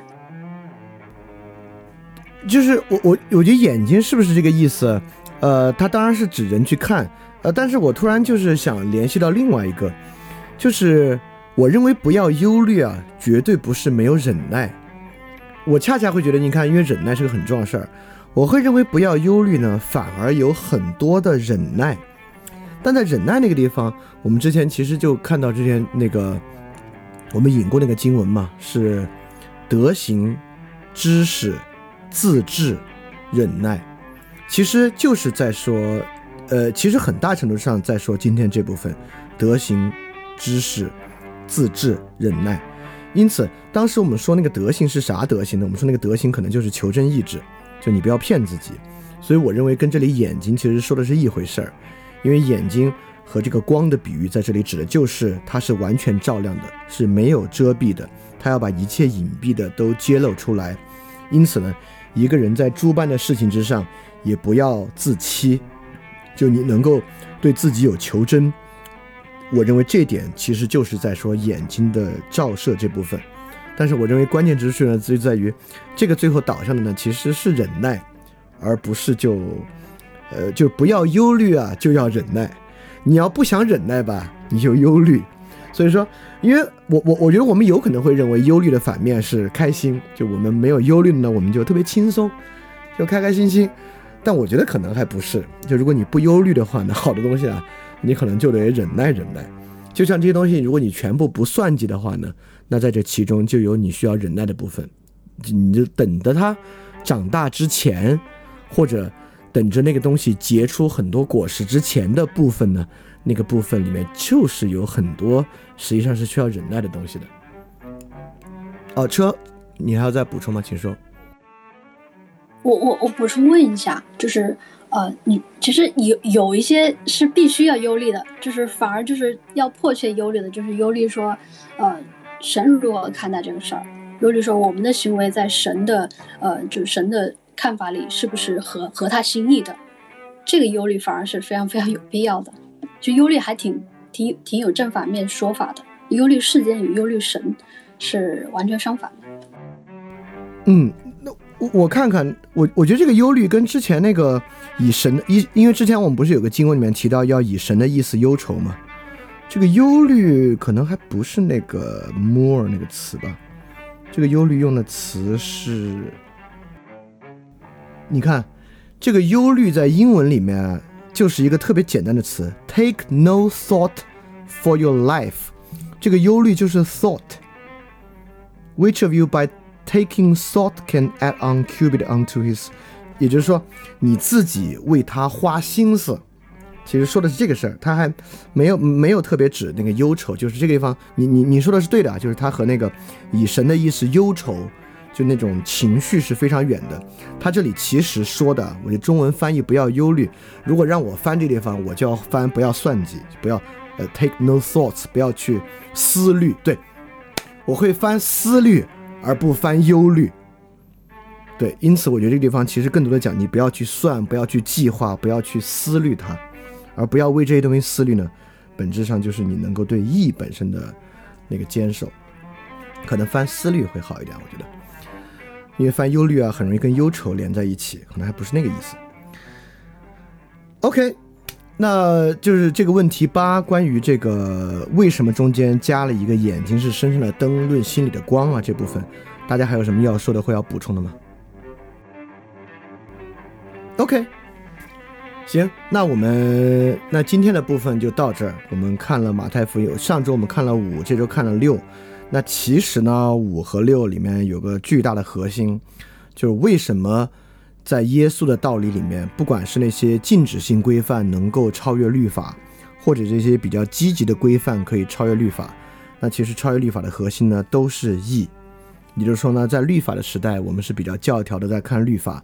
而在非律法的时代呢，不管是耶稣为什么要受约翰的洗，是为了尽诸般的义；我们为什么要爱仇敌，是因为降雨给义人也给不义的人；我们为什么这个地方可以能够做到不要去算计，能够不要去算计以上诸种事物，是因为神的国和神的义。所以到根本之上呢，我们之所以能够比旧约时代更进一步，是因为对于义的理解。所以本质上呢，说到这些还是义，但是啊，当然就是很重要的东西。那到底啥是义呢？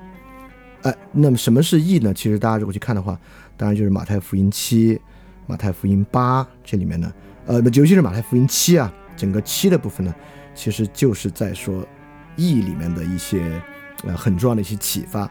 那我们下周就来看马太福音七章，我们该怎么去把这个义的问题能够向前推进一点。好，那今天哪位艺人来做最后的祷告呢？好吧，那我来做今天最后祷告吧。伟大仁慈万能的救主耶稣基督，请您低头垂听我的祷告。主啊，感谢您再次在周三的时候保守我们的查经小组，并在查经小组之中，我其实能够感受到整个这一周，可能组里真正认真准备的人数量是少的。就包括我自己，也因为思虑各式各样的事儿，在今天并没有花很多的时间好好准备。但在这样的时候，你依然将光照给予到我们的生活，将您所需要告诉我们的事情在我们的生活之中，而这一切恰恰又是最好的针针对在我们是如何不能够花足够的时间来准备您的事物之上的。正是因为我们对其他东西的思虑过多，才导致我们对于圣经的学习有所耽误。主要当我们说我们是艺人祷告的时候，我们都知道我们乃是因信称义，而乃不是因着我们自己的行为，乃不是因着我们自己的想法。主要因为当我们说我们因为义的原因可以忧虑的时候，有可以免于思虑之时，那我们绝对不可以说我们对生活的思虑已然消除。恰恰相反，今天导致我们没有能够以足够多的时间来准备您的查经活动，恰恰是因为我们的懒惰以及我们在生活中诸般的思虑。而我们这样思虑的原因呢，我们也明白呢，是我们对于义的理解在理解太少了。当我们说要在生要以光照的方式将意投向生活各处的时候呢，实际上我们并不知道，我们茫然无措，我们不明白如何能将现在的生活与意连接。说到这样的事情，我们总是会认为这样的目标太过于高远，在我们的生活之中是很难彻底去实现的。而主啊，其实我们也明白，这样义的事情啊，乃不是在一些巨大的层面和巨大的道理之上呈现，它恰恰是浮现和呈现在生活中的每个细节之上。主啊，求你赐予我们更敏感的心肠，让我们在生活之中能在诸般事物之中感受到蕴蕴含在其中的义，并且能够在其中对我们自己有更高的要求。主要当我们自己的能力不不足以要求我们自己，我们自己的智慧不足以辨别方向，以及我们自己的意志不足以抵挡世间诱惑的时候，求您在这个时候帮助我们，能够让我们在生活中不仅能看到，也能做到；让我们不仅听到，也能够行道。主啊，也在这个时候，求您让其他人看到我们，因为不，因为我们并不将自己向他们呈现，我们自己乃是埋头行您的义。主啊，也求您让我们真正行出义的时候，这个义能够成为您在世间的光、世间的盐与世间的榜样，能够为他为他人的生活带来一定的启发与启示。主啊，也求您让我们在下周追寻您的道的时候，组里的人能够更多的参加，并我们自己呢能够花更多的时间在这其中。我知道做一个罪人这样祷告实在不配。以上祷告就是奉靠我救主耶稣基督得胜之名求的，阿门。